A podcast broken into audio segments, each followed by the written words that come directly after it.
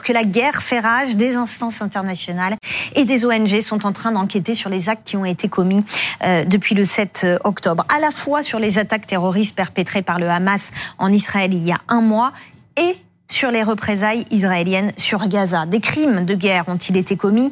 Comment se déroulent les enquêtes? C'est ce qu'on va voir ensemble avec vous, Fanny. D'abord, pour bien comprendre ce dont on parle, les crimes de guerre, ça, ça correspond à quoi? Ça englobe quoi? Eh bien, regardez la définition hein, de l'Organisation des Nations Unies de ces crimes de guerre. Ces crimes de guerre, ce sont des infractions graves euh, aux conventions de Genève signées le 12 août 1949, des euh, violations graves donc du droit international menées à l'encontre à la fois de personnes civiles, mais aussi de combattants. Et comme leur nom l'indique, crimes de guerre, euh, elles sont menées donc dans le contexte d'un conflit armé. Regardez quelques exemples de ces infractions, de ces violations, de ces atrocités menées euh, donc dans ces contextes de guerre. Cela peut recouvrir, l'homicide intentionnel, pardon, la torture ou les traitements euh, inhumains ou encore la prise d'otage. Prise d'otage euh, sur le sujet duquel eh bien, le procureur de la Cour pénale internationale, qui était en déplacement dimanche dernier à Rafah, entre la frontière, sur la frontière entre l'Égypte et Gaza, a donné son point de vue. Il a notamment mis en garde le Hamas sur les prises d'otages qui ont été menées donc depuis le début octobre. Écoutez. La prise d'otage constitue une violation grave de la Convention de Genève et un délit spécifique en vertu du statut de Rome. Je demande la libération immédiate de tous les otages capturés en Israël et leur retour en toute sécurité auprès de leurs familles. Ces crimes de guerre, euh, leur nature, elle est vraiment euh, diverse, je vous le disais. De nombreux autres exemples, regardez, le viol en est un, l'emploi de gaz toxiques ou encore euh, l'attaque de la population civile ou encore de villages ou encore de biens civils qui ne seraient pas des objectifs militaires. Et là aussi, eh bien, le procureur de la CPI, dimanche dernier, s'est exprimé notamment en ce qui concerne cette fois-ci les actes commis par Israël, l'armée israélienne, et il dénonce les euh, bombardements intensifs de l'armée israélienne depuis l'attaque du Hamas du 7 octobre. Et également, euh, il, dénonce également le siège total qui a été imposé à la population locale. Il demande absolument de laisser passer l'aide humanitaire. Écoutez encore. Le fait d'entraver les secours prévus par la Convention de Genève peut constituer un crime relevant de la compétence des tribunaux. Et je tiens à souligner clairement à l'État d'Israël qu'il doit déployer sans plus tarder des efforts tangibles pour s'assurer que les civils reçoivent la nourriture nécessaire, ainsi que des médicaments, des anesthésiques, de la morphine. Nous entendons parler d'opérations médicales qui se déroulent sans ces traitements pourtant basiques, comme si nous étions au Moyen Âge. Voilà, merci beaucoup euh, Fanny. Alors on va voir comment se déroulent les enquêtes pour euh, crimes de guerre, mais un mot, général Pellistrandi, euh, là on se rend compte que depuis le 7 octobre, en fait, les deux camps sont accusés de crimes de guerre finalement. Bien sûr, avec, ne l'oublions pas, le 7 octobre, où ce sont des attaques terroristes dans lesquelles c'est la population civile israélienne qui est directement ciblée sous prétexte qu'elle est juive. Donc ça, c'est quand même un élément extrêmement important qui fait qu'on peut pas mettre sur le même plan euh, ce qui s'est passé le 7 octobre et ce qui se passe depuis euh, le, donc euh, après le 7 octobre. Alors euh, ces enquêtes, elles doivent commenter euh, très rapidement. C'est ce que nous dit une représentante d'Amnesty International. Il faut absolument qu'elles commencent euh, rapidement après les faits. On l'écoute. les enquêtes, il faut les mener dès que possible, lorsque l'information est fraîche, lorsque les preuves existent, qu'elles n'ont pas été détruites, euh, soit volontairement, soit dans le, dans le cours de, du conflit. Euh, un bombardement d'aujourd'hui peut détruire les preuves d'un crime qui a été commis hier. Donc euh, le fait de mener les enquêtes le plus rapidement, le plus tôt possible, c'est quelque chose de très important. Alors quelles sont les preuves justement qui peuvent faire avancer ces enquêtes pour crimes de guerre? On va écouter Marc Garlasco, il est conseiller militaire et il a enquêté lui sur des crimes de guerre euh, commis en Afghanistan, en Syrie et en Libye. C'est très rare de trouver un seul élément qui vous permette de tout résoudre d'un coup. Les enquêteurs doivent regrouper des preuves médico-légales, par exemple des morceaux d'armes. Ils doivent recueillir des témoignages en interrogeant des victimes, des témoins, des militaires, des gens comme ça. Ils doivent aller sur place pour voir ce qui s'y trouve et ainsi confronter leur version à celle avancée par l'armée. Encore faut-il pouvoir accéder au terrain. Nous sommes en direct avec maître Clara Gérard Rodriguez. Merci d'être avec nous. Vous êtes avocate en droit pénal international au barreau de Paris et vous, êtes ancienne juriste à la Cour pénale internationale. Est-ce que c'est l'une des plus grandes difficultés dans ces enquêtes euh, pour crimes de guerre de pouvoir accéder au terrain? Absolument, c'est euh, l'une des difficultés principales qui se posent, c'est celle de pouvoir en réalité accéder directement aux éléments de preuve sur place, là où euh, les crimes potentiels ont été commis. Et euh, on le voit aujourd'hui avec la situation en Israël et en Palestine, c'est vraiment la difficulté clé qui qui s'oppose aux efforts de la Cour pénale internationale notamment. On peut faire la, distinction de manière assez intéressante avec la situation en, Ukraine où je me trouve actuellement actuellement en Ukraine, immédiatement, les autorités nationales ont donné accès aux enquêteurs de la CPI pour qu'ils viennent sur le terrain, pour qu'ils viennent à Kiev, pour qu'ils viennent dans les régions, afin de collecter les preuves, afin de les rassembler, afin également de travailler en coopération avec les autorités locales, avec les ONG, avec les journalistes, pour euh, rassembler ces éléments.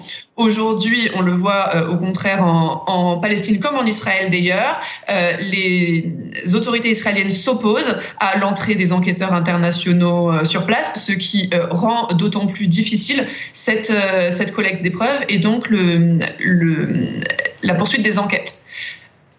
Vous restez avec nous, euh, maître. On va écouter une représentante d'Amnesty International. Elle va nous expliquer ben, comment on peut collecter des preuves quand on n'a pas accès au terrain de guerre. Écoutez.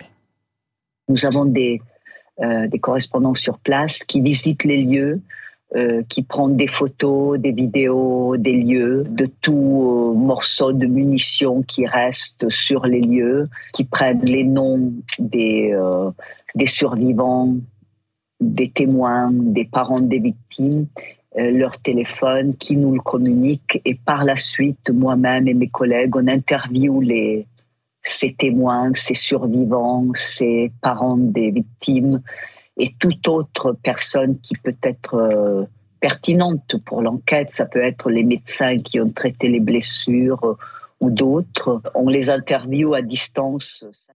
Puis il y a aussi l'exploitation des images satellites qui nous montrent comment était le terrain avant et après les attaques, l'analyse aussi des images qui circulent sur les réseaux sociaux, qui bien sûr sont vérifiées pour voir si ces images ne sont pas fausses ou trafiquées. En fait, général, c'est un véritable travail de fourmi ces enquêtes. Oui, travail de fourmi avec euh, le fait que bah, pour, il faut avoir effectivement prouvé la matérialité des faits, mais également l'intentionnalité, c'est-à-dire mmh. que est-ce que euh, il y a une différence entre euh, bombarder un objectif euh, ou euh, bombarder un objectif euh, civil.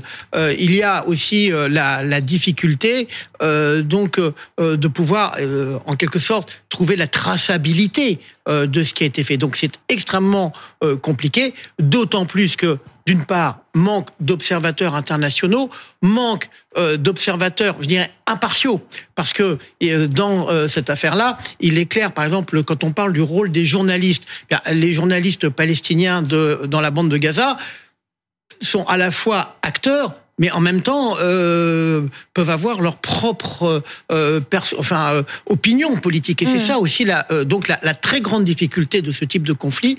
Ensuite, il faut faire également attention sur euh, euh, dire on n'est pas dans un, euh, la différence, on peut pas documenter euh, euh, tout ce qui s'est passé comme on, on, documente pour un crime. sur une sur, sur, une scène criminelle. Parce que il faudrait des moyens qui n'existent pas sur la planète en fait. C'est ça c'est une des difficultés. Et ces enquêtes elles peuvent durer des années voire voire des dizaines d'années bien souvent. Écoutez les enquêtes sur les crimes de guerre peuvent durer des décennies. Nous n'avons qu'à observer ce qu'il s'est passé lors des précédents conflits. Les incidents de Srebrenica, au Rwanda et autres endroits où les enquêtes pour crimes de guerre ont pris des dizaines d'années. J'étais engagé dans ce type d'enquête en Syrie et ce n'est que maintenant que les dossiers arrivent devant la justice. Maître, est-ce que ces enquêtes permettent d'identifier des responsabilités euh, individuelles et de traduire au final des personnes devant la justice? Alors absolument, c'est l'élément clé, hein, c'est-à-dire que euh, il faut que ces enquêtes, pour qu'il y ait une procédure pénale, puisque c'est bien de droit pénal dont on parle, il faut que ces enquêtes puissent établir, dans un premier temps, qu'un crime de guerre, un crime contre l'humanité, voire un génocide a été commis, que euh, les faits sont criminels par nature, et puis, il faut établir quelles sont les responsabilités, c'est-à-dire quelles sont là où les personnes qui sont individuellement, personnellement responsables pour ces faits.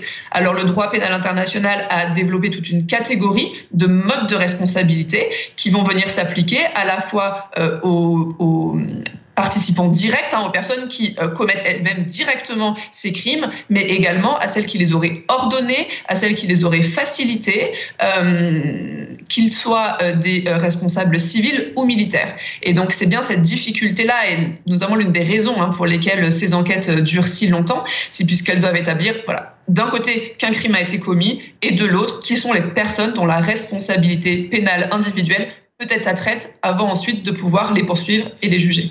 Alors, on a beaucoup de questions de téléspectateurs sur la complexité à établir les responsabilités. On va regarder des images euh, qui datent de, jeudi. Jeudi, il y a quatre écoles de l'ONU qui euh, abritent des déplacés qui ont été touchés par les bombardements. Il y a eu des morts, des civils sont morts. Ces bombardements, ils sont imputés euh, à Israël. selon l'ancien officier Guillaume Ancel, le Hamas, en fait, tend des pièges à l'armée israélienne. On l'écoute. En fait, en voulant tuer quelques membres du Hamas, l'armée israélienne a surtout fait des victimes collatérales, entre 50 et 100 morts et plus de 200 blessés. Donc en fait, pour Tsahal, ce sera extrêmement difficile d'avancer dans cette zone nord sans faire euh, beaucoup de victimes civiles, et c'est bien ça qui lui est reproché, et je pense que c'est ça que le Hamas tendait comme piège à Israël. D'abord, il faut se souvenir que euh, les bombardements de Tsahal, même s'ils font énormément de victimes civiles, sont ciblés sur euh, le Hamas. Ça veut dire que les quatre écoles qui ont été touchées hier, il y avait vraisemblablement des membres du Hamas qui s'étaient installés hier à l'intérieur. Donc il y a une duplicité du Hamas dont on ne doutait pas, mais qui est assez sordide parce qu'ils sont venus se réinstaller dans le camp après le bombardement, justement pour voir si Tsahal allait oser le bombarder à nouveau. Un mot général sur ce point-là. Bah, c'est bien la difficulté, effectivement, euh, où il n'y a pas égalité, en quelque sorte, entre les acteurs. Parce que, le, rappelons, le, le Hamas est un groupe terroriste qui a des modes d'action qui relèvent effectivement du, du terrorisme. Et donc, il est relativement aisé, puisqu'il contrôle la population gazaoui, d'instrumentaliser cette population. Alors, euh, ça pose un vrai problème militaire pour Tsahal, c'est-à-dire, est-ce que je ne fais rien c'est-à-dire pour éviter des pertes collatérales, ou est-ce que je frappe, sachant que depuis euh, le, de manière très régulière, euh, prévient en disant attention, nous allons frapper, mm. voire à tel ou tel endroit. Voilà, c'est toute la difficulté de cette guerre. Alors, on a une question d'Adeline pour vous, maître. Adeline qui nous dit le Hamas utilisant la population de Gaza comme bouclier, cela veut-il dire qu'en respectant le droit international, c'est-à-dire d'épargner de, de, les civils, en fait, Israël ne peut rien faire pour détruire le Hamas? Alors absolument, et ce qu'il faut rappeler, euh, c'est bien que le fait qu'une des parties au conflit commette des crimes de guerre ne justifie en rien la commission d'autres crimes de guerre en réponse ou en représailles.